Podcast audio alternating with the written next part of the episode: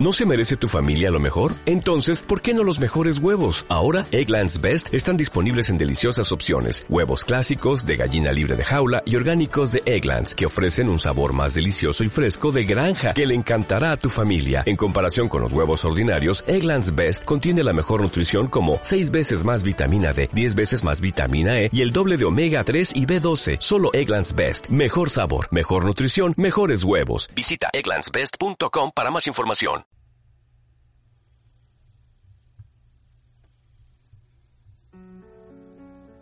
Hola, buenas noches.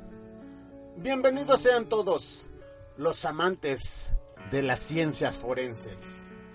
Bienvenidos sean al programa Educación Criminológica. Mi nombre es Carlos Reséndez Reyes.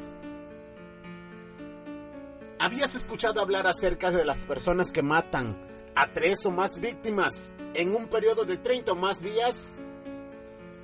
A estas personas se les conoce como asesinos en serie. ¿Sabías o habías escuchado hablar del periodo de enfriamiento? El periodo de enfriamiento puede considerarse como un espacio temporal en el que el asesino no mata, aunque eso no quiere decir que no esté planeando seguir haciéndolo. Tras el crimen, el asesino consigue cubrir las necesidades psicológicas que buscaba y obtiene una sensación de poder, dominio, venganza que por el momento los hacía. En esta situación, el asesino no requiere matar otra vez, aunque a veces siente la necesidad de recrear y revivir el asesinato, por lo que puede hacer uso de trofeos robados de alguna escena del crimen pero esa saciedad es momentánea.